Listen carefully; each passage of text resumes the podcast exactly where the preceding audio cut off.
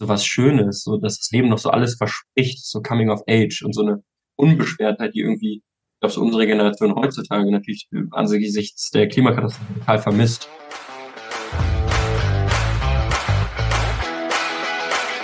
All You Can Stream, dein Navigator durch die Streaming-Welt.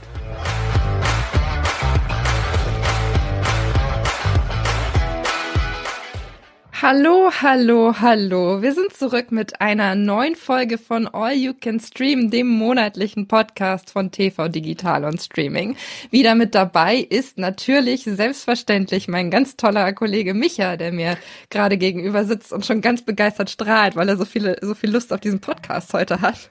Ja, hi Melanie. Der Michael strahlt nicht nur von innen, sondern auch von außen, weil mir gerade tatsächlich das Sonnenlicht ins Gesicht strahlt. Das ist natürlich ein bisschen geblendet gerade. Die ne? perfekte, die perfekte Aufnahmesituation. Nee, ich, ähm, da muss ich jetzt durch und äh, lieber so, als dass ich jetzt wirklich in den Regen starre. Insofern alles gut. Du strahlst jetzt vor allem auch in mein wiederum strahlendes Gesicht, weil ich habe etwas ganz, ganz Tolles, was ich erzählen kann. Ich bin noch ein bisschen gehypt von der letzten Woche, denn ich war auf der Berlinale lange nicht, äh, jetzt endlich mal wieder. Nach Corona, ähm, ja gut, Corona hat ja alles ein bisschen durcheinander gewirbelt, deshalb ging das nicht. Und jetzt, das war jetzt quasi mein drittes Mal und ich bin immer noch ganz, ganz glücklich, weil es immer die Möglichkeit äh, ist, ganz, ganz viele tolle Filme zu sehen. Micha, hast du Erfahrung mit Filmfesten oder bist du da, bist du da komplett raus in dem, in der Hinsicht? Ähm, komplett raus bin ich nicht, aber ich bin jetzt kein regelmäßiger Filmfest oder Festivalgänger oder sowas. Ähm, auch als ich noch in Berlin war, eher selten gemacht und so, aber dann in Hamburg schon noch mal so Filmfestival und was mir aufgefallen ist tatsächlich, dass das natürlich echt eine noch mal eine andere Verbindung zu Filmen sind, weil man sieht die Filme ja bevor sie groß werden, bevor der Hype dann im, im besten Fall da ist. Insofern kann man sich immer so ein bisschen so als Entdecker fühlen ne? und habe festgestellt, dass dann Filme, die man da gesehen hat oder in Anführungsstrichen entdeckt hat, natürlich dann auch ein, äh, eine besondere Beziehung dann zu dir haben. Ja, das stimmt absolut. Was ich, was ich so toll daran finde, ist, dass man nicht immer, äh, kommt drauf an, ob das jetzt wirklich die Premiere ist oder nicht, dann aber die Möglichkeit hat, irgendwie auch nochmal was über den Background dieses Films mhm. zu erfahren, weil ja ganz oft die Schauspieler dann da sind und ähm, die Filmemacher und die sich dann hinterher dahinstellen und noch ein bisschen was erzählen. Ja. Ich hatte jetzt eine, ich glaube, eine argentinische Produktion war das auf der Berlinale, wo die dann halt auch da waren, also extra angereist und ein bisschen was berichtet haben was, was total spannend war, weil das so eine Art des Filmemachens ist, die du in Deutschland halt irgendwie gar nicht kennst. Also das mhm. ist, das, das war total klasse. Was mir dann so im Herzen wehgetan hat, weil das ist ja teilweise so eng getaktet bei diesen äh, Filmfestspielen, dass die Leute während des Gesprächs alle systematisch aufgestanden sind und gegangen sind. Und das tat mir so in der Seele weh ja. von diesem Filmemacher, der da vorne stand. Ich dachte so, nein, das ist so peinlich. Also ich konnte es verstehen, weil es war irgendwann auch sehr, sehr lang und wenn du danach einen Anschlussfilm hast, musst du natürlich dahin, aber trotzdem war es irgendwann so, oh Gott, nein. Aber das ist noch die, das ist noch die Preisklasse von Schauspielern und Filmemacher, die dann auch während des Films sitzen bleiben. Also nicht so wie die, äh, die Hollywood-Garde, die dann teilweise den Film nutzen, um dann, sobald das Licht aus ist, ins Restaurant zu gehen und dann zur, zum Applaus wiederzukehren. Das Nein, ist ja auch ehrlich? ganz beliebt. Ja, ja, doch, das ist ganz bekannt bei der Berlinale, dass äh, ja gut, ich weiß nicht, ob dann Brad Pitt dann zum zehnten Mal diesen Film sehen will, sondern die gehen dann irgendwie ins Borchers und dann ähm, kommen sie, wenn das Licht wieder angeht und kommen auf die Bühne. Oh Gott, damit, das ist jetzt sehr des desillusionierend, Micha. Ja, das macht mich leid. jetzt, macht mich jetzt sehr, sehr traurig. Der ganze ich Tag hatte, ist gelaufen. so ungefähr. Ich hatte ähm, die eine Haupt- oder eine der Darstellerinnen von Euphoria ist da, Sydney Sweeney. Mhm. Die war, Ja, die war da. Ganz tolles, großartiges rotes Kleid, das nur am Rande. Ich saß relativ weit hinten und das hat bis oben geglitzert. Mhm. Und ich habe sie reinkommen. Es haben alle applaudiert, als sie reingekommen ist vor dem Film. Mhm. Und alle halt hinterher. Aber wenn sie, falls sie sich rausgeschlichen haben sollte, ja. habe ich es nicht mitbekommen. Dann hat sie es gut gemacht. ja, also nächstes Mal am Ausgang platzieren und so, da laufen dir dann die Stars wahrscheinlich automatisch über den Weg. Oh Mann, ja, das macht mich jetzt traurig, aber nun denn, Naja. egal. Lassen wir das Thema ruhen. Ähm, kommen wir zu unserer heutigen Podcast-Folge. Micha, wir haben wieder ein ganz, ganz großartiges Programm dabei. Ich hatte auch sehr, sehr freu viel Freude bei der Vorbereitung, aber dazu später mehr. Magst du einmal berichten, was wir alles diesmal im Programm haben? Ja, sehr gerne. Wir sind natürlich, wir haben natürlich viel Zeit hier im Podcast, aber natürlich auch nicht unendlich Zeit. Deswegen kurz der Hinweis, dass natürlich aktuell auch unser Streaming-Heft, also die Streaming, das, das, der Name ist Programm im, im Handel erhältlich ist. Und da haben wir in der neuen Ausgabe die Frühlings-Highlights und 180 Serien, 1000 Filme, alle Mediathekenhinweise. Das findet ihr auch Ähm, die, alle Infos zum Heft findet ihr auch in unseren Shownotes. Und in den Shownotes findet ihr natürlich auch die Trailer und Links zu den Titeln der heutigen All-You-Can-Stream-Sendung. Und da fangen wir an mit der dritten Staffel von Mandalorian, also die neuen Abenteuer des süßen Grogu, auch bekannt als Baby Yoda. Also die neueste, ähm, der neueste, die neueste Staffel der Star Wars-Serie. Dann unser, unsere wunderbaren Jahre, das große Familien-Epos Dazu hast du ja, wenn ich dich erinnern darf, ähm, mit Damian ja. Hardung, einem der Hauptdarsteller, gesprochen. Auch schon sehr gespannt auf das Interview. Und wir haben Tulsa King. Das ist die erste TV-Serienrolle von Sylvester Stallone. Und danach sprechen wir mit unserem lieben Kollegen Dirk über Luden, die Könige der Reeperbahn. Das ist die neue deutsche Prime-Serie über den Zuhälterkrieg der 80er Jahre. Er war, also Dirk war beim Dreh dabei, hat mit den Stars und Machern gesprochen und du hast dich beschäftigt mit Luther, The Fallen Sun. Das ist der erste Film zur Krimiserie mit Idris Elba als, als knallharter britischer Polizist. Und dann haben wir noch ein paar sehr spannende Kurztipps, unter anderem Ted Lasso, Staffel 3. Da warten ja ganz, ganz viele drauf bei Apple TV Plus. Und wir haben zu guter Letzt noch den Streaming-Tipp von Julia Beautix, die wir zuletzt bei Gestern waren wir noch Kinder gesehen haben. Und dann würde ich sagen, legen wir mal los. Unser erstes Thema ist, glaube ich, bei vielen Star Wars-Fans und nicht nur bei Star Wars-Fans ein, ein heiß ersehntes Thema. Und zwar geht es um The Mandalorian, Staffel 3. Es sind insgesamt acht Folgen. Die erste ist bereits bei Disney Plus verfügbar und ähm, im Wochentakt kommen jetzt weitere. Micha, ich habe festgestellt, in meinem Umfeld sorgt diese Serie für sehr, sehr große Begeisterung, unter anderem mhm. eben Baby Yoda natürlich. Ähm, was mich aber fasziniert, ist die Tatsache, dass so viele Menschen, die eigentlich gar nichts mit Star Wars am Hut haben, jetzt auf diese Serie auf einmal so unglaublich abgehen. Kannst du dir erklären, woran das liegt?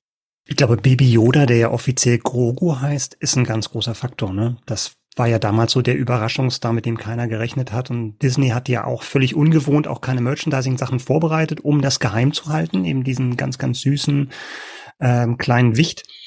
Und ähm, ja, ich glaube, die Figur ist ausschlaggebend. Und dann muss man ja auch sehen, dass zwar Star Wars ein riesen Franchise ist, aber keine Kinofilme in Sicht sind. Das heißt, der Mandalorian, also Mando, wie ich ihn liebevoll nenne, und Grogu, die sind ja tatsächlich so als das Traumpaar oder das Traumduo von Star Wars und auch ein bisschen das Aushängeschild, obwohl es ja nur eine Serie ist, aber halt eben so eingeschlagen ist und jetzt schon die dritte Staffel geht. Die, ähm, ja, und wie gesagt, Kinofilme sind nicht in Sicht. Insofern sind die tatsächlich so zu Ikonen geworden, kann man schon sagen. Magst du ein bisschen was zur äh, neuen Staffel sagen? Du hast schon reingeschaut, du hast was gesehen. Mhm. Ähm, um was geht es denn dieses Mal? Worauf dürfen sich die Fans freuen? Wir müssen vielleicht sagen, wo wir die beiden zum letzten Mal gesehen hatten. Das war ja erstaunlicherweise nicht in Staffel 2 von The Mandalorian, sondern im Buch von Boba Fett, also einer Spin-off-Serie. Und äh, da hat ja der kleine Grogu eine schicksalhafte Entscheidung getroffen, weil er konnte sich entscheiden, entweder bei Luke Skywalker sich zum Jedi ausbilden zu lassen oder mit seinem alten Kumpel Mando weiter durchs Universum zu ziehen. Und er hat sich für Letzteres entschieden. Insofern, das ist dann auch der Startpunkt jetzt von der dritten Staffel. Dazu kommt, dass sich ähm, ähm, Mando dazu hat hinreißen lassen, seinen Helm abzunehmen, was natürlich dem, dem Kodex der Mandalorianer widerspricht. Das heißt, er will jetzt zu seinem Heimatplaneten, also zur, zur Heimatwelt Mandalore, zurückreisen, um Abbitte, um Buße zu leisten für vergangene Sünden. Und auf dem Weg dahin passieren natürlich einige, einige Abenteuer. Es gibt neue und alte Gefahren, die die beiden bestehen müssen. In allem, was ich bisher gelesen habe, was jetzt nicht so viel war, weil da ja sehr viel Geheimniskrämerei auch drum gemacht wird, ist aber die Tatsache, dass The Book of Boba Fett Grundvoraussetzung ist, um diese Serie jetzt irgendwie zu schauen. Oder zumindest war das so ein bisschen der Tenor, dass man da ein bisschen was wissen muss. Ist es so, dass man tatsächlich diese Serie kennen und äh, mögen sollte, um da jetzt einsteigen zu können, oder ist das gänzlich überflüssig? Na, sag mal so, wenn tatsächlich das letzte, was du gesehen hast, Staffel 2 von Mandalorian war, die ja auch schon ein bisschen her ist, dann ist es wahrscheinlich schwierig, ne? Weil da hat man ja gesehen, wie Grogu mit Luke Skywalker mitgegangen ist. Man dachte, okay, Mission accomplished. Das war ja das große Ziel von, von Mando, ihn dort abzuliefern, weil er meinte, er könne denen eben jetzt nicht das bieten, was die Jedi bieten und äh, Grogu ist halt machtbegabt. Insofern braucht man, glaube ich, diese, diese anderthalb Folgen von Boba Fett schon.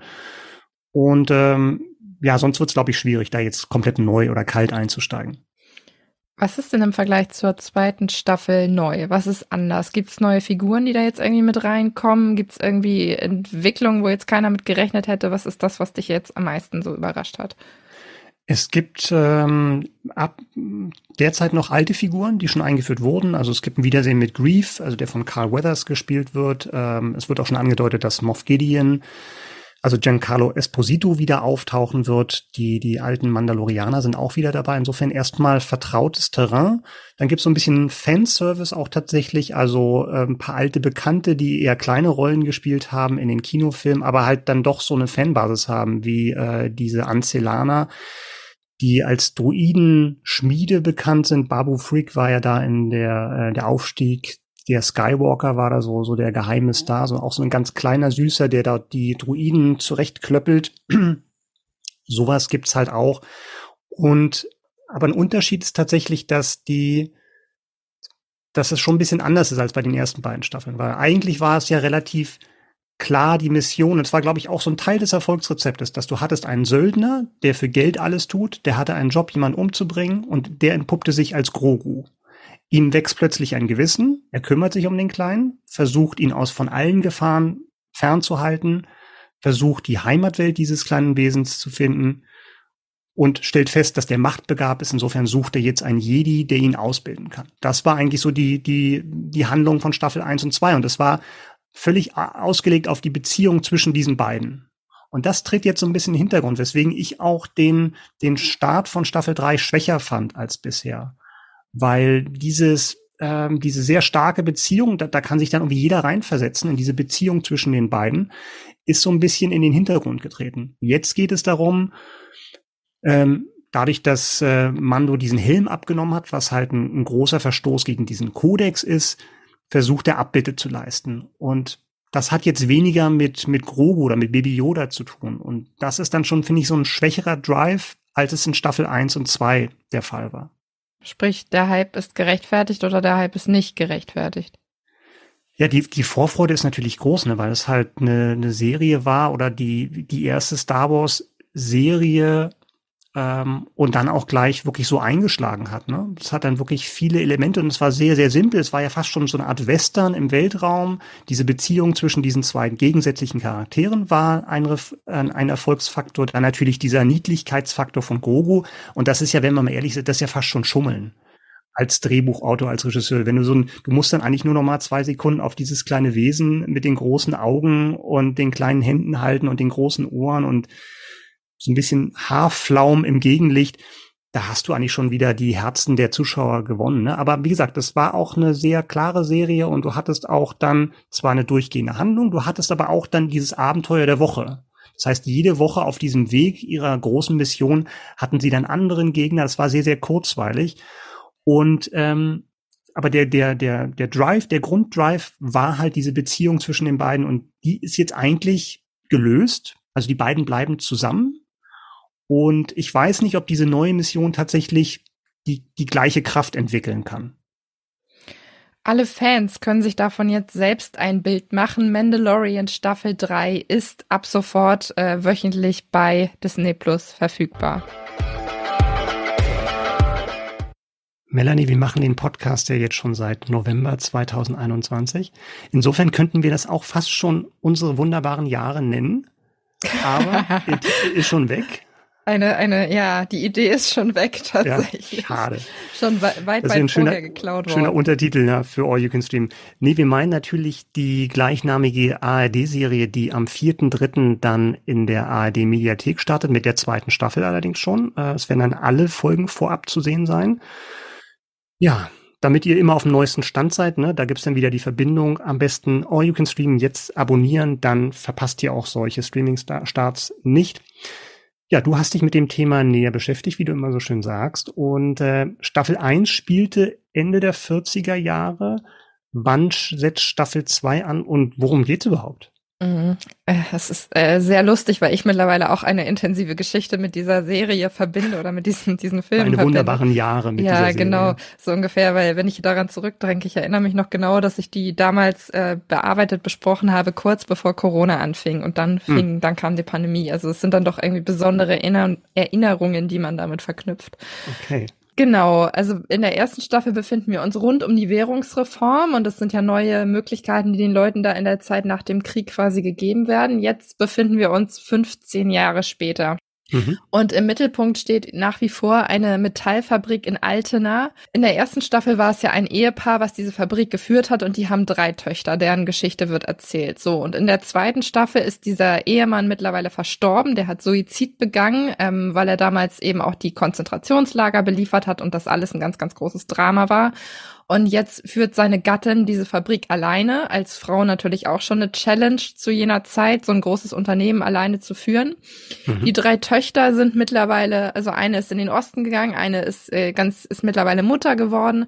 Und die dritte, Margot, gespielt von Anna-Maria Mühe, hatte ja schon in der ersten Staffel einen Sohn. Jetzt sind 15 Jahre vergangen. Das heißt, dieser Sohn ist mittlerweile 19 und wird gespielt von Damian Hardung. Den und sieht aus wie Damian Hardung. Sieht aus wie Damian Hardung. so ein Zufall. Die Oma möchte, dass er dieses Unternehmen übernimmt. Er möchte hm. das aber gar nicht zwangsläufig.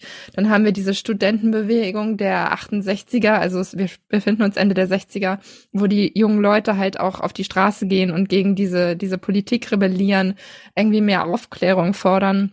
Also wir haben familiäre Konflikte, gesellschaftliche, politische Konflikte, ein ganz großes historisches Zeitbild, was da geschaffen wird.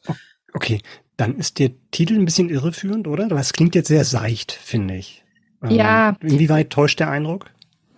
Es, es klingt, der Titel ist halt schon vorgegeben, weil das Ganze auf einem Bestseller basiert, einem Bestseller von Peter Prange, der mhm. sehr, sehr dick war, einen sehr, sehr großen Zeitraum umfasst und dementsprechend auch mit dem ersten, mit der ersten Staffel quasi nicht eingefangen werden konnte. So es ist nicht seicht, es ist sehr tiefgehend und ähm, du hast halt wirklich eine Zeit, also einen Ausschnitt jener Zeit, der über verschiedene Generationen hinweg erzählt wird oder aus den Blickwinkeln verschiedener Generationen, weil logischerweise die Oma die ganze Zeit anders wahrnimmt und andere Sachen in der Vergangenheit mitgemacht hat, als der Enkel das sieht. Und auch die, die Kinder, die eine ist eben in den Osten gegangen, also eine ihrer Töchter, die andere mhm. ist noch, ähm, hat noch quasi diesen, diesen, diesen Nazi-Gedanken mit, so trägt sie in sich, weil sie halt Nationalsozialistin war. Du hast ganz viele verschiedene politische und altersbedingte Blickwinkel, die diese Zeit irgendwie darstellen. Und das ist super spannend zu beobachten. Mhm. Du hast mit Damian Hardung gesprochen und ich habe das Interview noch nicht gehört, aber wir haben vorher und nachher gesprochen und äh, haben beide dann über seine über seine Biografie äh, gestaunt, weil er ist ja bekannt als klar, also für How to Sell Drugs Online Fast zum Beispiel, aber er hat auch als als Jugendlicher ein Stipendium für Hochbegabung bekommen, studiert Medizin, wäre fast Fußballprofi bekommen, einer der gefragtesten Jungdarsteller. Wir haben schon gesagt, so eine Biografie kann auch einschüchtern sein, aber nach dem Interview hast du gemeint von wegen, und das Schlimmste ist fast, der ist auch noch sympathisch. Ja, ist furchtbar, oder? Also solche Leute, ist ganz schräg. Er ist wirklich wahnsinnig sympathisch, wahnsinnig smart, wahnsinnig nett gewesen in diesem hm. Gespräch. Mhm. Und äh, ich muss für meinen Teil sagen, ich hatte auch ein bisschen Vorurteile, weil ich ihn halt wirklich so, ich How to Sell Drugs Online Fast beispielsweise hat er ja auch so ein Schönling gespielt. Ja, ja. Und man, man, man hat so dieses Bild vor Augen, ja gut, ist, ich, ich habe ihn abgestempelt als Schönling, muss ich jetzt auch irgendwo mal zugeben. Hm. War dann auch wahrscheinlich mein Fehler. Und er hat mich eines Besseren belehrt, weil er war jetzt vor kurzem erst, und gestern waren wir noch Kinder zu sehen, was wir ja auch in der Januar-Ausgabe thematisiert mhm. haben, jetzt in diesen, in dieser, in dieser Serie. Und der Junge kann was, muss ich sagen. Der, der Bin ich Junge. viel älter als er, deshalb ist es ein bisschen absurd, aber der Junge kann was, der ist richtig gut und hat auch im Gespräch einige spannende Sachen verraten. Also er hat mit mir über den Dreh gesprochen, über, über, darüber, wie er sein Medizinstudium natürlich mit unter einen Hut bekommt, was ja auch eine Challenge für sich schon ist. Mhm. Ähm, darüber, inwieweit man von erfahrenen Darstellern wie Katja Riemann, die in dem Fall ja die, äh, die Oma spielt, oder Anna-Maria Mühe, die seine Mutter spielt, auch noch was lernen kann, äh, obwohl er natürlich schon paar Jahre dabei ist, aber er kann natürlich immer noch was lernen. Also es war ein sehr, sehr nettes, sehr, sehr spannendes Gespräch. Cool. Und dann hören wir doch mal rein. Ich freue mich sehr, dass er heute da ist. Hallo und herzlich willkommen, Damian Hardung. Hm, vielen Dank, dass du mich ehrst. Du warst neulich erst zu sehen, in gestern waren wir noch Kinder, jetzt spielst du unsere wunderbaren Jahre und ich habe gelesen, du studierst nebenbei quasi auch noch Medizin. Jetzt musst du einmal verraten, wie kriegt man diese ganzen Sachen nebenbei unter einen Hut? man hat gute Freunde, die einem immer erzählen, was gerade in der Uni passiert ist, glaube ich. Und man hat eine Agentur, die äh, sehr dankbar mit einem ist und sehr nachsichtig und die Termine alle gut koordiniert. Unsere wunderbaren Jahre ist ja quasi die Fortsetzung von einem Dreiteiler, der 2020 schon mal lief. Hast du dir den angeschaut, ähm, um quasi jetzt ein anderes Feeling für diese, für diese Rolle zu bekommen? Nee. Gar nicht. nee. Also ich habe im Vorfeld auch mit der Regie lange darüber diskutiert, ähm, ob ich mir das angucken soll. Und ähm, wir sind dann zum Schluss gekommen, es ist eigentlich sinnvoller für mich, nur das zu wissen, was Winner auch wissen kann. Und der war zu jung in dem ersten Teil, ein paar Jahre alt. Da wird er sich nicht dran erinnern. Und ich habe das auch beim Drehbuch so gehandhabt, dass ich nur das gelesen habe, was ich auch wissen kann. So, ich, weil, weil Winne, normalerweise mache ich das nicht, das war das erste Mal, dass ich das gemacht habe. Aber Winne ist so naiv und so leichtgläubig und so eine jugendliche Energie, die der versprüht. Ich fand das wichtig, dass der unbefangen ist. Ich fand das, ich fand das wichtig, dass er auch so in die Welt geht, als würde dem die Welt gehören. Und als wäre die Welt nicht schon eine Konsequenz aus anderen Sachen, sondern als wäre die Welt immer nur gerade da für ihn. Du hast es gerade schon gesagt, er war im ersten Teil ähm, noch ein ganz kleiner Junge, mittlerweile ist er 19 und hat natürlich auch politisch eigene Ambitionen, hat hinsichtlich der, der Metallfabrik ähm, eigene Ambitionen. Was würdest du denn sagen, was treibt ihm im Leben generell an? Wo möchte er hin? Was ist so sein, sein Spirit? Hm, er wäre, glaube ich, ganz gerne so ein Rudi Dutschke, also so ein Revolutionär, ähm, aber ist halt in Altena groß geworden, größten Kaff. So, und deswegen versucht er es die ganze Zeit rauszukommen. Versucht eigentlich, ähm, ja, die ganze Zeit von so seinem Heritage so sich loszu oder sich das alles wegzuschmeißen, damit er überhaupt mal sich selbst erfinden kann und erstmal rausfinden kann, was er eigentlich selber sein will und auch, dass er jemand sein kann, der nicht schon von vornherein so ein Stempel kriegt, ah ja, das ist ja der, der Sohn von den Wolf, so ist auch ein Wolf, weil jeder kennt den in Einzelner. Ähm, und ich glaube, so dieses Ziel nach Berlin raus und auf jeden Fall nicht zur Wehrpflicht, ähm, um einfach mal so zu gucken, was geht eigentlich im Leben. Und ich glaube, das ist sowas, sowas Schönes, so dass das Leben noch so alles verspricht, so Coming of Age und so eine Unbeschwertheit, die irgendwie, ich glaube, so unsere Generation heutzutage natürlich angesichts der Klimakatastrophe total vermisst. Ist, also es ist ja auch ein bisschen Generationskonflikt, der jetzt in diesem Film eine ganz, ganz große Rolle spielt. Inwieweit siehst du da jetzt, wenn du das mit der heutigen Zeit vergleichst, tatsächlich Parallelen? Ähm, total. Also ich glaube, es ist grundsätzlich eine Aufgabe der jungen Generation, erstmal den Status quo zu hinterfragen. Also ich glaube, deswegen ist es was Zeitloses, dass man Generationenkonflikt hat. So, deswegen gibt es das Wort. Ähm, aber nichtsdestotrotz ist irgendwie die, so die, diese gewaltige Aufgabe, vor der wir hier stehen, ähm, damals gewesen, halt ein Wirtschaftswunder, eine Wirtschaft wieder aufbauen aus Null. Und so wie ich es ein bisschen jetzt sehe, ist es halt die Wirtschaft, die da ist, zu transformieren in eine klimafreundliche Wirtschaft. Aber das ist ähnlich schwierig und es verlangt irgendwie eine ähnliche ähm, energetisches und auch so einen ähnlichen Mut überhaupt, sich da reinzutrauen. Ich glaube, deswegen sind diese jungen Stimmen, deswegen ist eine Stimme von der Last Generation oder von Fridays for Future momentan äh, so immens wichtig. Du spielst den, den Sohn von Anna-Maria Mühe und den Enkel von Katja Riemann. Das sind ja beides äh, große Namen in der deutschen Filmlandschaft. Was würdest du sagen, wie viel kannst du von denen tatsächlich dann noch lernen, auch wenn du schon seit, seit Kindertagen quasi vor der Kamera stehst? Ähm, naja, ich habe von Katja auf jeden Fall ganz viel gelernt, weil ich von, mit Katja jetzt das dritte Projekt schon zusammen gemacht habe. So, und ich glaube, das erste Mal haben wir mit, da war ich zwölf, haben wir vor der Kamera zusammengestanden. Ähm, und deswegen habe ich damals schon von ihr, glaube ich, mitgenommen, so dass man am Ende des Tages als Schauspieler selber für seine Rolle verantwortlich ist. Also es bringt nichts dann irgendwie, das darauf zu schieben, dass das Setting nicht gut war, weil ein Zuschauer guckt und entweder der mag, was du da tust und der mag das nicht und der wird sich nicht durchlesen, ah ja, stimmt, nee, das war ja auch der Produktionsleiter. Deswegen, da waren die Bedingungen nicht gut. Das, glaube ich, hat noch nie jemand so einen Film analysiert. Ja, deswegen äh, bist du am Ende des Tages dafür verantwortlich. Und das macht sie mit einer unglaublichen Leidenschaft, ähm, so ihren Raum zu kreieren, wo sie dann ihre Arbeit toll machen kann ich glaube, dafür sich selbst einzustehen, das habe ich, das, das versuche ich nach wie vor von ihr mitzunehmen. Wie hast du dich denn jetzt auf, auf das Thema, auf die ganze Zeit vorbereitet? Hast du da Gespräche geführt? Hast du da viel gelesen oder wie bist du an das Ganze jetzt rangegangen? Einerseits habe ich mich schon sehr viel so daran erinnert, an die Gespräche, die ich mit meinem Großvater hatte ähm, und mit meiner Großmutter, die ähm, beide nicht mehr leben, aber mit denen ich natürlich den ich natürlich ganz viele Fragen gestellt habe und die ich durchlöchert habe, so wie das denn eigentlich damals war, so in der Nachkriegszeit und in der Kriegszeit. Und jeder, der in Deutschland groß geworden ist, hat diese Familiengeschichte. Ähm, fast da irgendwo, wo es darum geht, ob der Hund dann gegessen wurde, weil kein Essen mehr da war. Ähm, und auch das Schweigen. Und ich glaube, das ist ein zentraler Punkt, den Winne ja auch wirklich hasst in seiner Familie, dass da nicht drüber gesprochen wird. So, es gibt diese Szene im Auto, wo er Christel gegenüber fragt, ähm, ja, jetzt machst du das schon wieder. Sie sagt nur was. Er sagt halt Schweigen. Genau darum geht's, dass man in diese Konversation geht. Und das habe ich schon auch in diesen Gesprächen gemerkt. Ähm, in meiner Familie, dass es auch sehr schwer war, über diese Zeit zu sprechen. Was ich auch verstehen kann. Ich mache da niemandem Vorwurf. So, du gehst in diesen Krieg rein oder und, und am Ende bist du das Arschloch. So, ähm, das ist eine Situation, die, glaube ich, das ist einfach eine Grenzerfahrung, dass man das so abkapselt von sich, ist, glaube ich, psychisch fast schon gesund wieder, aber natürlich trotzdem für die nächste Generation verrückt machen. Kannst du noch ein bisschen was über die Dreharbeiten erzählen? Habt ihr tatsächlich die meiste Zeit in Altena gedreht? Ähm, wo, wo ist das Werk? Also wo, wo ist die Villa? Ähm, magst du da ein bisschen was zu sagen? Also wir haben in NRW gedreht, so, was cool für mich ist, weil ich Kölner bin, deswegen Heimschläfer sein konnte. Ähm, in Altena war ich, glaube ich, tatsächlich nie. Also vielleicht war ich da und ich bin jetzt zu blöd, mich dran zu erinnern, aber ich glaube nicht, dass ich in Altena war. Ich glaube nicht. Ähm, wir haben aber in, in Solingen haben wir gedreht, da war das Werk. Und das fand ich zum Beispiel auch super cool. Und da sieht man, glaube ich, wirklich auch in dieser Serie, dass nicht dann einfach nur ein altes Werk genommen wurde, wo gesagt wurde, ja, okay, jetzt hier ist ein Werk und das ist irgendwie aus den 60ern. Das filmen wir jetzt.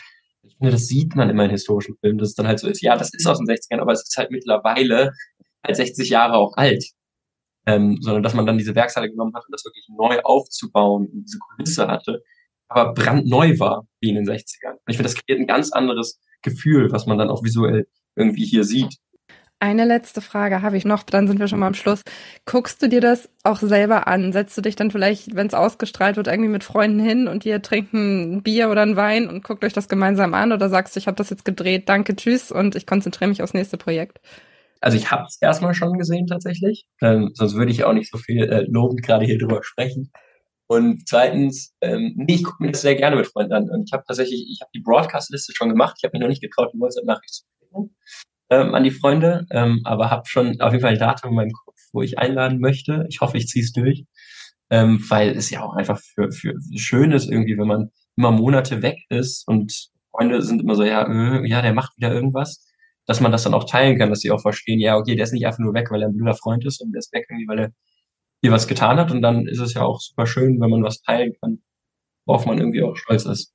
Da muss ich, da muss ich jetzt doch nochmal nachfragen. Du machst den Job ja wirklich auch schon ein paar Jahre. Wie reagieren denn Freunde da drauf? Weil man ist ja wirklich monatelang dann mal weg und äh, ja. das braucht ja auch gerade in jungen Jahren dann viel Verständnis, dass die nachvollziehen können, man, man arbeitet jetzt, man hat einen Job, ja. den man dann ja. macht. Ja, total. Also ich glaube, ich komme jetzt langsam in die Phase, wo es besser wird, weil jetzt so die ersten Freunde auch ihren Master fertig haben oder Ausbildung fertig haben und auch schon Vollzeit arbeiten, wo man jetzt auch merkt, ja, es ist irgendwie, also man hat so diese ersten Transitionen ins Berufsleben, wo man merkt, ja, es ist nicht mehr so wie früher, wo man um 12 Uhr irgendwie jeden einfach noch anrufen kann, weil es gerade geiles Wetter ist und man geht halt raus und dann Leute haben irgendwie so mittlerweile Jobs, so ein Ding. Ähm, das war, glaube ich, so in der Studienzeit, wo alle, wo alle nur studiert haben, schon schwieriger, so dieses Verständnis zu haben. Ähm, aber das Gute ist ja, dass ich das eben, wie gesagt, schon seit Jahren mache, diesen Beruf glaube, dass jeder einfach auch gar nicht erstmal anders kennt von mir.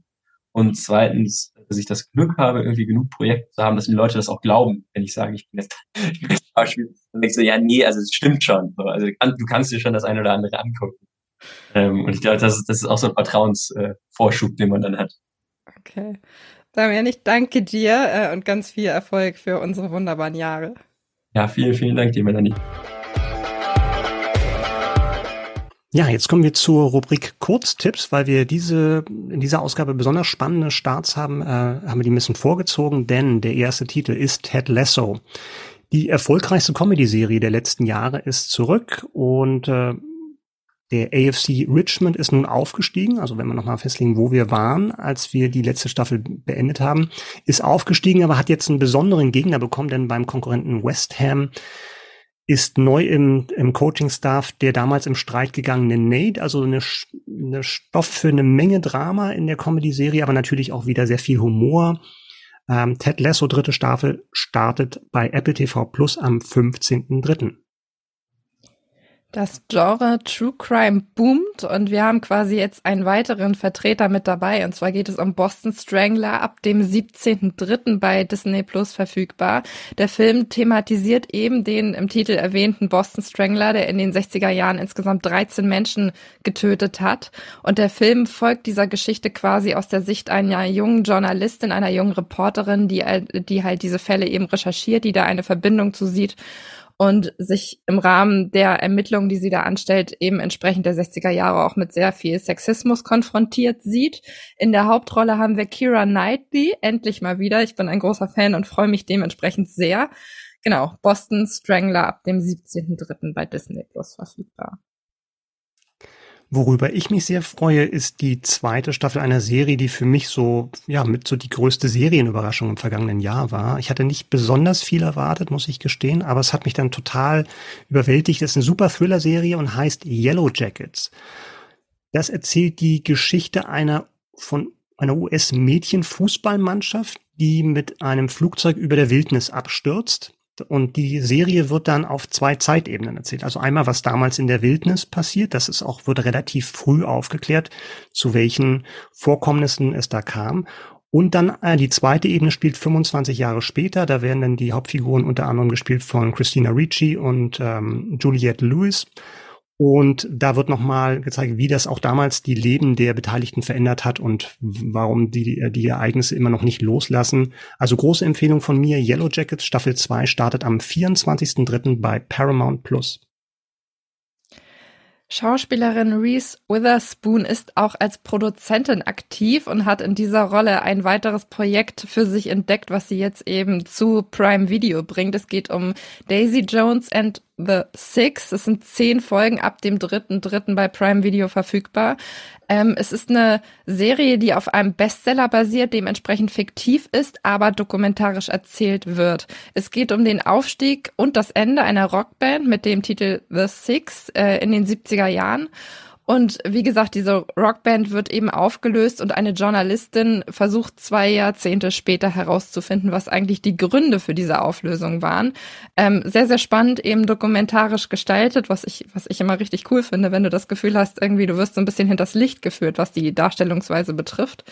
Daisy Jones and the Six ab dem 3.3. bei Prime Video verfügbar. Lieber Micha, ich habe vor ein paar Wochen einen Rewatch gemacht. Das ist das Wort, was ich suche. Und zwar habe ich Rocky mhm. geschaut. Mhm. ähm, wo ich jetzt immer eine gute Idee. Immer eine, immer gute, eine Idee, gute Idee. Wo ich jetzt Welchen dran Teil denken denn? musste, den ersten natürlich und den zweiten, glaube ich, auch noch hinterhergeschoben. Ja, ja. Mhm. Die beiden habe ich geschaut. Ähm, den mhm. lieben Sylve Sylvester Stallone darin gesehen, was mich jetzt zu unserem nächsten Thema führt. Und zwar geht es um Tulsa King ab dem 19.03. bei Paramount Plus verfügbar. Es sind insgesamt neun Folgen und es ist die erste Serienhauptrolle für Sylvester Stallone, wie ich jetzt in der Recherche vorab gelernt habe. Das stimmt, das stimmt. Kannst da ein bisschen mehr zu erzählen? Es ist ein Mafia-Epos, eine Mafia-Serie. Ähm, ja, geh doch gerne mal ins Detail. Worum geht's? Ja, Epos würde ich ein Fragezeichen haben, aber auf alle Fälle eine Gangster, eine Mafia-Serie. Mhm. Und äh, Stallone spielt die Hauptrolle. Er spielt nämlich Dwight und der ist New Yorker Mafiosi. Dwight the General Manfredi. Und der saß für 25 Jahre im Gefängnis. Und zwar für einen Mord, den er aber nicht verübt hat, sondern er hat praktisch äh, seinen Kopf hingehalten für den Sohn seines Bosses. Als er dann schließlich rauskommt, also hat niemand verpfiffen dort, sonst wäre er wahrscheinlich früher rausgekommen, hat äh, sich ähm, loyal gezeigt gegenüber La Familia und ähm, als er rauskommt, erwartet er, ja, erwartet schon so eine Art Belohnung oder eine Anerkennung und sowas, aber nicht, Nach die bekommt 25 er nicht. Jahren Nach kann ich das Jahren. durchaus nachvollziehen. Ich, ich auch. Also ich hätte wahrscheinlich eh nicht reagiert. Wer, also er, nicht nur kriegt er keine Belohnung, sondern er wird strafversetzt. Also man stellt ihn aufs Abstellgleis und das Abstellgleis heißt in diesem Zusammenhang Tulsa, wo er auch zweimal hinhören muss, weil das ist eine Stadt in Oklahoma, also sehr, sehr weit entfernt von New York, in jederlei Hinsicht weit entfernt von New York. Und dort muss er sich durchschlagen und hat dann den, Aufgabe, den Auftrag, dort eigentlich so eine Außenstelle der, der Mafia aufzubauen. Und ähm, das versucht er auch, er ist nicht begeistert, also er ist stinksauer, um ehrlich zu sein, und aber macht sich an den Job tatsächlich dort so ein kriminelles Netzwerk aufzubauen. Showrunner dieses Formats, dieser Serie ist Terence Winter, wenn ich das richtig mhm. gesehen habe. Und der hat ja bereits bei den Sopranos als Executive Producer mitgearbeitet. Das heißt, er hat in dem Genre ja zumindest schon ein bisschen was an Erfahrung und auch ein bisschen was an Erfolg verbuchen können. Würdest du sagen, dass das, dass diese Produktionen sich in irgendeiner Art und Weise auf Augenhöhe bewegen? Terence Winter ist tatsächlich so ähm, in dem Genre wirklich eine richtig große Nummer. Du hast gerade Sopranos erwähnt, hat auch Boardwalk Empire gemacht als Showrunner, hatte auch, was sehr spannend war, äh, für den Kinofilm The Wolf of Wall Street das Drehbuch geschrieben. Also der kennt sich auch schon in dem Metier auf, ist auch in diesem Dunstkreis aufgewachsen. Also er hat auch mal erzählt, er wollte zu den Sopranos, weil er diese, dieses Milieu kennt von Leuten aus dieser Halbwelt und sowas. Also er war da nie aktiv involviert, aber man lebte im gleichen Viertel und man wusste halt, ähm, was die halt machen. Und das hat ihn schon fasziniert. Die Idee zu dieser Serie, zu Tulsa King, stammt nicht von ihm, sondern von äh, Taylor Sheridan, der gerade mit, mit Yellowstone, also mit diesen Neo-Western, gerade eine richtig große Nummer ist und hat das dann praktisch abgegeben an Terence Winter. Und genauso wie du auch gesagt hast, von wegen, wow, der hat Sopranos gemacht und so weiter, der Terence Winter, bin ich auch mit einer bestimmten Erwartungshaltung jetzt in diese Serie reingegangen. Und die Serie ist kurzweilig, die ist unterhaltsam. Du hast dieses Fish out of the water, du hast halt diesen völligen Fremdkörper in dieser, in diesem mittleren Westen. Aber ähm, ich habe mir was anderes vorgestellt. Also ich habe tatsächlich wirklich erlebt, von wegen Terence Winter macht jetzt eine Mafia-Serie, eine neue, und das ist eher leichtgewichtig. Tulsa King, finde ich. Und das ist dann eher so ein bisschen Richtung ausgerechnet Alaska oder dieses Lilyhammer, was damals so eine der ersten Netflix-Serien waren. Das hat Humor, aber ähm, ich denke, man hätte aus der Ausgangssituation, die ich, also dieses Setting mit der Figur, hätte man deutlich mehr machen können, was in Richtung wirklich Hochglanzdrama oder dieses Prestigedrama, was man aus HBO kennt, hätte machen können. Und ich ich glaube auch, dass ähm, Terence Winter sich das auch anders vorgestellt hat, als er Ach, die Serie echt? übernommen hat. Wa warum? Warum glaubst du das? Weil er bei Staffel 2 nicht mehr der Showrunner sein oh, wird. okay. Ja. Die berühmt-berüchtigten kreativen Differenzen zwischen ihm und Tyler Sheridan haben dazu geführt, dass jetzt jemand anders ran darf. Boah, das ist immer so eine Sache. Ich hatte neulich auch ein Interview zu einem zu einer Du hattest neulich auch kreative Differenzen mit. Ich hatte auch mit dir vor allem dann. Ne? Ja, ähm, kommt öfter mal vor. Und da hat sich die Regisseurin, das war nicht, ich habe ewig mit der Schauspielerin über die Regisseurin geredet und am Ende hat die Regisseurin tatsächlich einen anderen Namen reinsetzen lassen in diese Produktion, weil sie nicht damit in Verbindung gebracht werden oh. wollte. Es okay. gibt irgendein so Pseudonym in, in Hollywood auch, das, das Alan, wusste ich. Alan Smithy. Genau, der Name ja. stand da drin und das wusste ich vorher gar nicht. Oh. Und ähm, ja, das, das hat mich auch zugegebenermaßen überrascht, weil ich dachte, okay, es macht jetzt den Wert, also es hat für mich die Produktion so ein bisschen kaputt gemacht, weil man gemerkt hat, dass die Regisseurin da nichts mehr mit zu tun haben will mit dem, was da am Ende draus geworden welche, ist. Welche Produktion? Also jetzt muss ich dich mal interviewen. Welche Produktion war das denn? Das war äh, ein TV-Film mit Anneke Kim Sanau. Äh, okay. Barfuß durch Australien hieß das Ding. Und ich mhm. habe sehr lange mit, also sie hatte den damals auch noch, zu dem Zeitpunkt glaube ich auch noch nicht gesehen, als ich mit ihr das Interview geführt habe. Und ähm, alles, was sie erzählt hat, hat mich super neugierig gemacht. Mhm. Und äh, die hatte, hatten alle super viel Spaß bei den Dreharbeiten. Dann fragt man sich so, was da im Nachgang schiefgelaufen ist, wenn da, äh, wenn da jemand seinen Namen raushaben will. Ja, man darf natürlich auch nicht immer darauf schließen, dass wenn es am Set knallt und knarzt und ja, irgendwie Reibung gibt, dass es dann unbedingt ein schlechtes Ergebnis sein muss. Also dass die Produktion dann schlecht sein muss. Ne? Also durch diese Reibung kann natürlich auch Energie entstehen, die das dann sogar ganz hilfreich sein kann für ein Produkt. Ne? Wenn wirklich dann eben nicht nur eine Person das macht, was es will, sondern weil es auch mal Leute gibt, die dann Sachen in Frage stellen und vielleicht auch ein bisschen ein paar Reizpunkte setzen. Ja, stimmt. Aber hat mich fasziniert, weil tatsächlich mhm. man, man spürte richtig, was für gute Vibes die scheinbar gehabt haben. Ja. Ich weiß es nicht, war ja nicht dabei, aber naja, wie auch immer. Also es ja, scheint auch neugierig geworden. Ne? Also es ist natürlich dann schon eine spannende Geschichte. Also so, ja. so weit ist es jetzt hier nicht gekommen, aber ja, ich glaube, die haben dann einfach unterschiedliche Vorstellungen darüber gehabt, wie es jetzt, ja, was für eine Art Serie dieses Tulsa King sein soll, weil es tatsächlich eher untypisch ist für, für Terence Winter, der ja auch, ähm, auch Vinyl gemacht hat damals äh, bei HBO über die Plattenindustrie Ende der 70er Jahre. Also alles wirklich, alles ein bisschen realistischer, wirklich dieses eher schmutzige Drama und Tulsa King ist halt dann doch eine andere, eine andere Tonalität, alles ein bisschen leichter und ein bisschen leichter verdaulich.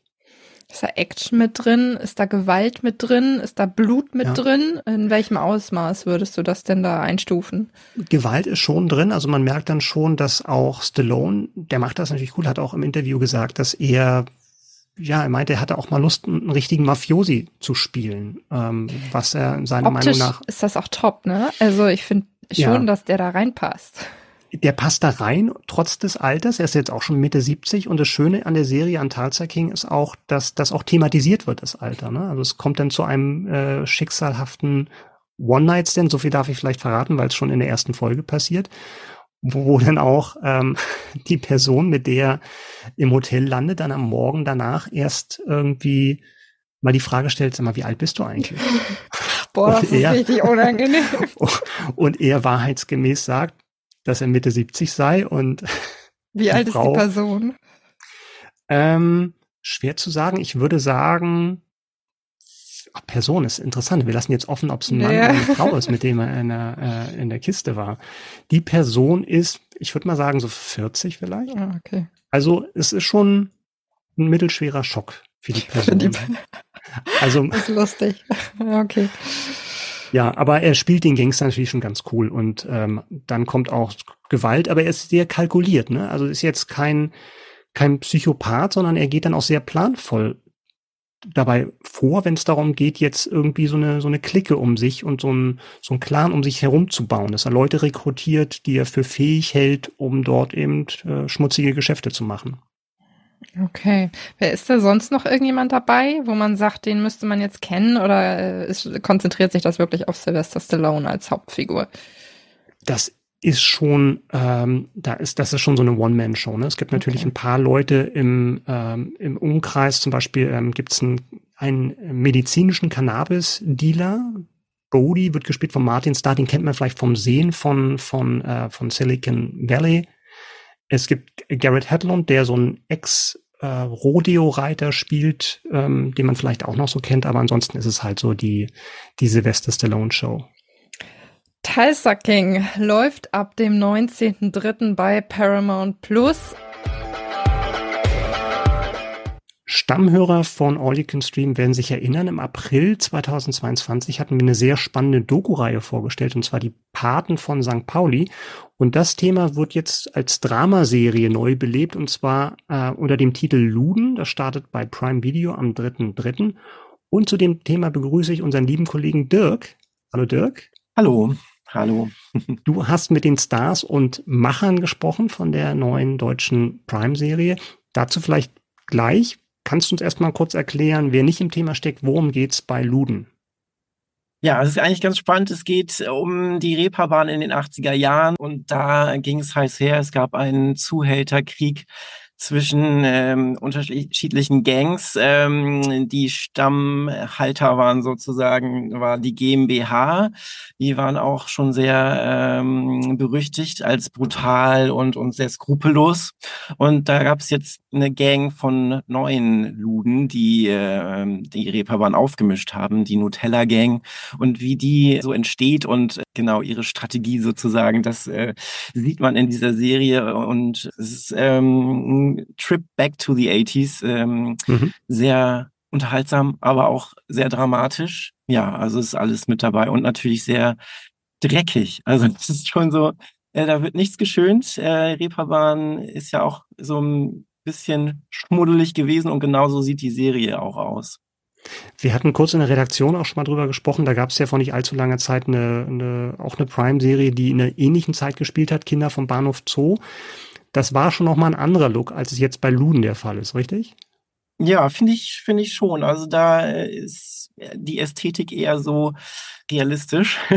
ja, also da äh, sieht man dann halt auch Unschönes. ich weiß mhm. nicht, wie man es schön beschreiben kann, aber es ist schon ein bisschen räudiger alles so. Also wie es halt so ist. Also da wird mhm. auch, äh, werden auch die dreckigen Ecken beleuchtet. Apropos dreckige Ecken, du warst ja am Set. Wo hat das stattgefunden? Haben die wirklich dann an Originalschauplätzen auf St. Pauli gedreht oder wie lief das ab? Ja, also die im Prinzip schon. Also sie haben auch in der Ritze gedreht, in der legendären. Das ist ja so eine Boxerkneipe, wo dann in den Hinterzimmern auch gezockt wurde, aber es ist nochmal ein anderes Thema.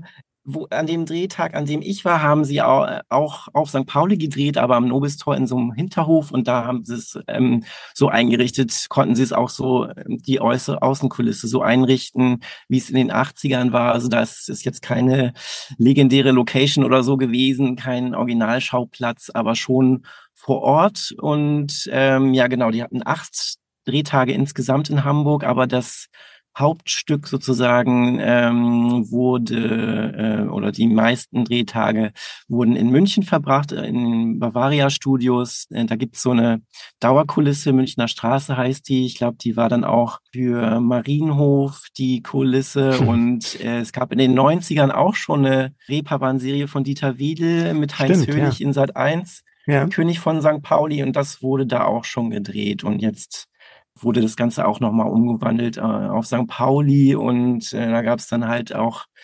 ein, ein äh, Kabarett, ein Strip-Kabarett, was danach gebaut wurde. Das Flamingo spielt eine Rolle, bedeutende Rolle in dem in der Serie. Dann gab es dann Pferdewurstimbiss und Pfandleihe und alles, alles Mögliche. Melanie war ganz geschockt eben gerade, als es um Pferdewurst geht. Ja, das gab, war irgendwie früher, früher geläufiger irgendwie. Ich ja. weiß nicht, mag man das, das waren, nicht mehr so. Ne? Das waren andere Zeiten damals. Melanie. Ja. Kannst du uns ein bisschen was zu den Figuren und Darstellern sagen? Weil klar, also Zuhälterkrieg klingt jetzt erstmal sehr dramatisch und nach, nach großer Leinwand. Ähm, das wird ja dann an einzelnen Figuren auch festgemacht und Charakteren. Mhm. Ja, im Mittelpunkt steht Klaus Barkowski, ähm, angelehnt an eine reale Figur, die auch genauso heißt. Äh, und der träumt so vom Luxusleben, erste Klasse Jumbojet, sagt er immer, und ja, träumt von schnellen Autos, schönen Frauen, einem Leben auf der Überholspur. Und das einzige Problem, er hat kein Geld. und er trifft so zufallsbekanntschaftsmäßig eine, eine Edelprostituierte und die bringt ihn auf die Idee, mit Frauen, die für ihn anschaffen gehen, dieses Geld zu verdienen. Und ja, so fängt das dann alles an, äh, weil an dem Drehtag, an dem ich dabei sein durfte, äh, ist er mit seiner Freundesklicke vor der vor einem Club zu sehen, wie er Schlange steht und versucht da ähm, irgendwie mit den Mädchen zu flirten. Und das kommt nicht so an, aber dann rauschen da die anderen Zuhälter an von der besagten GmbH und ähm, ja, die gehen einfach, werden einfach so in den Club gelassen und greifen dann noch die schönsten Mädchen aus der Schlange ab sozusagen. Und ja, das hinterlässt natürlich Eindruck bei denen und äh, ja, dann denkt sich Klaus, warum machen wir das zusammen nicht, bauen wir das nicht zusammen auf? Und es gibt dann halt auch einen äh, Andi, der dann eher fürs Grobe zuständig ist. Dann gibt's noch einen, einen den, ähm, den Bernd, der eher dann für die Buchhaltung ähm, sorgt und äh, da auf die Zahlen immer guckt und so entsteht, wird aus dieser Clique dann die Nutella-Gang, ähm, aber wie man sich denken kann, die GmbH lässt sich das, lässt äh, das nicht auf sich sitzen. Und ähm, ja, es gibt da schon einigen Krawall. Nutella-Bande, den Spitznamen haben sie ja auch bekommen, weil sie so jung waren, also von wegen, die essen mhm. noch Nutella. Gibt es denn trotzdem bei den Darstellern ähm, den, den einen oder anderen, den man wiedererkennt? Weil das spricht ja dann auch für junge Darsteller, die dann vielleicht noch nicht so viel gemacht haben die Hauptrolle spielt Aaron Hilmer, den kennt man aus Das schönste Mädchen der Welt. Da hat er die Hauptrolle gespielt und äh, zuletzt war im Westen nichts Neues zu sehen. Ähm, genau, und äh, dann gibt's noch Lena Ursendowski, die kennt man, die spielt eine Ausreißerin, die aus dem äh, aus ihrem Heim flüchtet, um ihre Mutter kennenzulernen und das ist die besagte Edelprostituierte, mit der dann Klaus anbandelt, ähm, gespielt von Janette Hein, die kennt man ja auch, die hat zum mhm. Beispiel in Babylon Berlin mitgespielt. Und die anderen, das sind wirklich mehr oder weniger Newcomer. Und ja, also ich ähm, war auch so ein bisschen irritiert, weil die wirklich noch sehr, sehr jung sind und auch so aussehen. Und ich dachte, oh, diese, passt das zu dieser Ludenrolle? Aber ähm, das war ja tatsächlich auch so, dass es wirklich so äh, Burschis waren, deshalb wurden sie auch Nutella Gang genannt und ähm, mhm. ja, das passt dann wahrscheinlich schon, obwohl ich immer dachte, so, also bei früheren Fotos aus der von der echten Nutella Gang habe ich immer gedacht, oh, die sehen eigentlich viel älter aus und ich weiß auch nicht. Also in den 80ern sagen junge Leute älter aus. Ja, die, die haben vielleicht dann tatsächlich auch die Luden von damals tatsächlich dann auch schon mit 20 mehr hinter sich gehabt, ne, als ja, jetzt Schauspieler heutzutage im gleichen Alter, ne? Das ist dann ja, vielleicht das auch ein bisschen unfair, das, das zu vergleichen. ja, genau. Ja, will man vielleicht auch nicht so die Vorgeschichte haben. So im Fazit, Dirk, was würdest du sagen? Ist das eine Empfehlung? Wie gut ist die Serie gelungen? Ja, kann man, kann man machen. Also ich habe es äh, sehr genossen, das zu gucken und es macht Spaß. Äh, wie gesagt, es werden alle Register gezogen, es gibt Drama und ähm, ja, die erst schwimmen die Jungs im Geld und dann äh, kommt die AIDS-Welle und es gibt Gewalt auf der Reeperbahn und es wird, wird dann noch sehr dramatisch. Ja, es ist wirklich, wirklich alles dabei an Emotionen und Schauwerten. Ähm, ja, mir hat's, mir hat's Spaß gemacht, das zu gucken. Cool, klingt gut. Klingt so, als ob es auch für Nicht-Hamburger sehenswert wäre. Also Luden, die Könige der Reeperbahn, startet am 3.3. bei Prime Video. Danke, Dirk. Jo, bitte. Wir kommen zu unserem Streaming-Tipp der Stars. Heute mit dabei ist Jungstar Julia Beautix. Wir haben sie alle noch im, in Erinnerung bei Gestern waren wir noch Kinder, der ZDF-Serie. Und Staffel 1 ist jetzt rausgekommen, hat ZDF veröffentlicht, ist die bisher erfolgreichste Serie in der Geschichte der ZDF, der ZDF-Mediathek. Also wenig verwunderlich, dass Staffel 2 geplant ist. Glückwunsch an dieser Stelle. Und wir hören mal, was Julia uns beziehungsweise euch allen als Streaming-Tipp empfiehlt. Hi, ich bin Julia Beautix und mein Streaming-Tipp für All You Can Stream ist Manifest auf Netflix. Das war die letzte äh, Serie, die ich geschaut habe, wo ich wirklich äh, nicht mehr aufhören wollte zu schauen. Es geht um ähm, einen äh, Flugzeugabsturz, ähm, beziehungsweise um ein Flugzeug, was abhebt und erst fünfeinhalb Jahre später landet. Allerdings ist für die Insassen im Flugzeug keine Zeit vergangen, sondern nur diese zehn Stunden, ähm, die sie in dem Flugzeug waren. Und daraufhin, ähm, ja, die Geschichte, was äh, in der realen Welt weiterhin passiert ist und ähm, dann auch was, was damit einhergeht, dass dieses Wunder quasi passiert ist. Und einerseits ist die Serie ein bisschen Trash, finde ich. Allerdings mag ich auch ein bisschen Trash und deswegen ähm, finde ich die super spannend und unterhaltsam, ja. Ihr habt's gehört, Julia Beautix empfiehlt Manifest und Staffeln 1 bis 4 der US Mystery Serie sind bei Netflix verfügbar. Oh, Melanie tanzt schon. Das ist immer ein gutes Zeichen. Ich hab Bock. Ich bin ja, drin. ich merke das schon. Beim ersten Titel, äh, beim nächsten Titel muss ich ja sagen, ich habe den Titel ein bisschen falsch verstanden. Äh, wir kommen jetzt nämlich zu Luther the Fallen Son, startet bei Netflix am 10.3. Und ich dachte, Fallen Son, das, das ist irgendwie der gefallene Sohn. Nee, es geht um die gefallene Sonne. Und es ist der erste Film zu der Serie, die ja auch schon fünf Staffeln, 20 Folgen umfasst. Äh, geht um die britische BBC-Krimiserie. Und Melanie, du hast den Film gesehen. Kannst du jetzt verraten, wann setzt der Film an und ähm, worum geht's?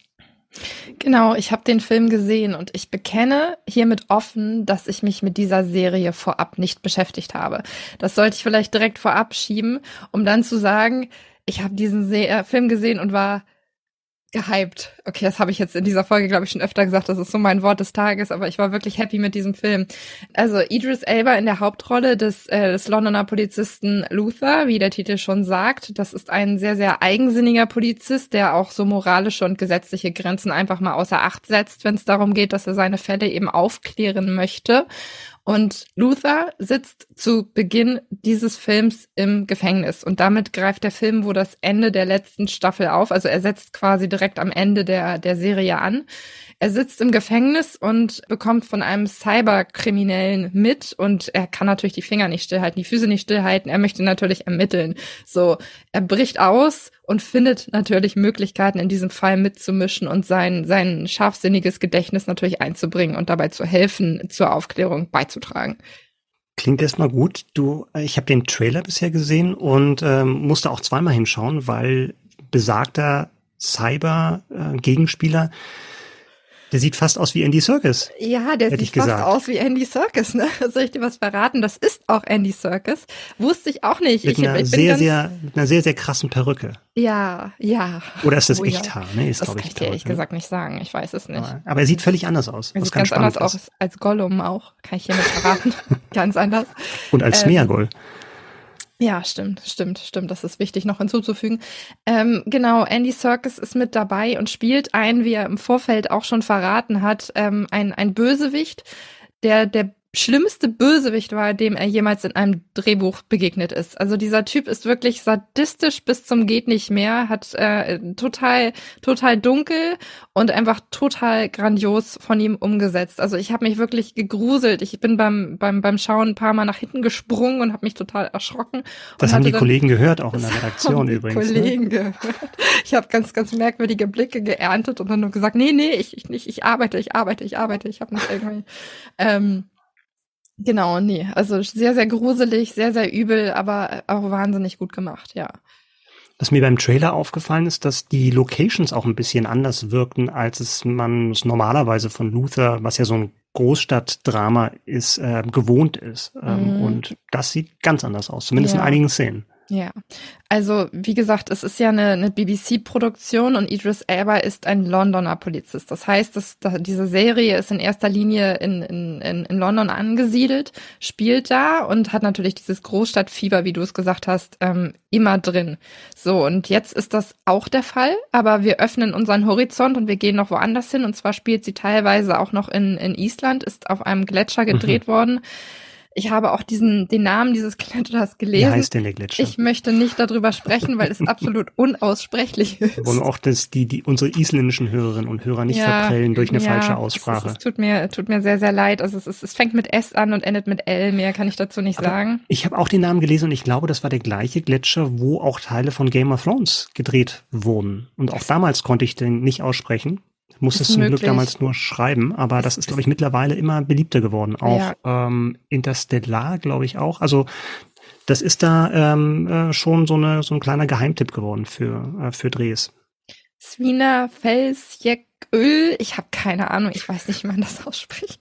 Ich weiß es nicht. Aber es ist optisch auf jeden Fall super opulent. Also es sieht toll aus und ähm, es sind auch noch Unterwasserszenen, die da eine Rolle mitspielen. Die sind wiederum aber natürlich nicht vor Ort gedreht worden, sondern in einem, in den, in den Unterwassertanks, in den Light Studios in Brüssel, wo auch mhm. der Schwarm gedreht wurde, wo wir ja in der vergangenen Folge bereits drüber Stimmt. gesprochen haben. Der, der, Kreis schließt sich und der alles fügt sich. sich und passt zusammen, ja.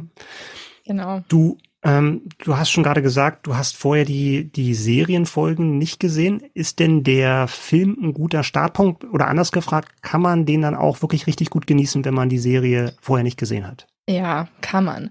Ich habe mich im Vorfeld mit einer lieben Kollegin unterhalten, mit Melanie. Grüße gehen an dieser Stelle raus, die ein großer Fan dieser Serie ist und mir mhm. ein bisschen was verraten hat. Ähm, und aber auch im Vorfeld gesagt hat, Melanie, du musst nichts wissen, um diesen Film zu verstehen. Und sie hat recht. Ich bin da rangegangen und hatte nur die Infos von ihr, hätte ich aber auch nicht gebraucht, weil dieser Film einfach für sich steht. Den kannst du schauen und musst keine Basic-Informationen im Vorfeld haben. Du hast halt diesen Cop im Mittelpunkt, der sehr, sehr eigen, sehr, sehr speziell ist, aber auch sehr, sehr anziehend, äh, optisch und, und vom, vom, vom, äh, vom, von der Intelligenz her, wie er mhm. die Fälle löst. Es hat mich so ein bisschen erinnert, äh, es ist schwer vergleichbar, aber so vom Feeling ähm, hat es mich so ein bisschen an The Batman erinnert, also das ganze Szenario, okay. was da aufgebaut wurde. Und mhm. von der, vom Charakter her spielt vielleicht auch noch so ein bisschen Sherlock mit rein, weil er halt auch sehr, sehr intelligent ist. Also es ist eine, eine ganz, ganz spannende Mischung, die da irgendwie kreiert wurde. Und ähm, ich bin da rausgegangen und habe gesagt, dieser Film hat mir super Spaß gemacht. Ich möchte jetzt gerne die Serie sehen. Und das mhm. ist ja schon mal eine sehr, sehr gute Grundvoraussetzung. Absolut. Die ja auch bei Netflix verfügbar ist. Die auch verfügbar ist. Es ist eine BBC-Produktion, muss man dazu mhm. sagen. Netflix hat sich das Ganze jetzt einverleibt. Und mhm. Idris Elba hat auch schon ganz, ganz früh gesagt, sein großer Traum war es schon vor zehn Jahren. Das läuft ja schon seit 2010 und schon vor ja. zehn Jahren hat er gesagt, er würde wahnsinnig gerne einen Film mit dieser, über diese Figur drehen. Ein, ein Kinofilm eigentlich. Jetzt ist es jetzt ein Streaming-Film geworden. Aber nichtsdestotrotz ist für Idris Elba damit tatsächlich ein Traum in Erfüllung gegangen. 2010, das war ja auch, Luther war ja die Rolle, mit der Idris Elba überhaupt auch in diesen Dunstkreis dieser ganzen James Bond-Diskussion gekommen ist. Ne? Ähm, also ich traue dem ja immer noch nach, dass er jetzt wahrscheinlich zu alt er ist. ist zu alt, glaube ich, ähm, oder? Ich weiß nicht. Das kam aber sehr schnell bei dir. Also ich hätte ja noch so eine Hintertür offen gelassen, aber ja, er ist wahrscheinlich tatsächlich raus. Aber ich hätte ihn ja super gerne als ähm, als James Bond gesehen. Ja, definitiv. Und wenn ich mir diesen Film anschaue, finde ich auch, dass er definitiv das Potenzial dazu gehabt hätte. Mhm. Aber nichtsdestotrotz, der Herr ist jetzt Anfang 50. Ich, also ich, wie alt war Daniel Craig, als er angefangen hat? Ich glaube, das wird jetzt allmählich ein bisschen schwierig, oder? Ja. Vor allem, wenn du ihn für mehrere Jahre, du willst ja nicht direkt Genau. nach zwei Filmen wieder einen neuen Bond haben und es dauert ja immer ein bisschen, bis die produziert werden. Also von daher, es ist, schade, keine Frage, aber wer ihn in einem, einem Film sehen will, der ähnliches Potenzial hat oder ähnlich viel Spaß macht, kann natürlich auch gerne Luther, The Fallen Sun schauen. Also Genau. Du merkst, ich bin, ich bin begeistert. Sehr gut. Also von daher. Und das könnt ihr machen ab 10.3. bei Netflix.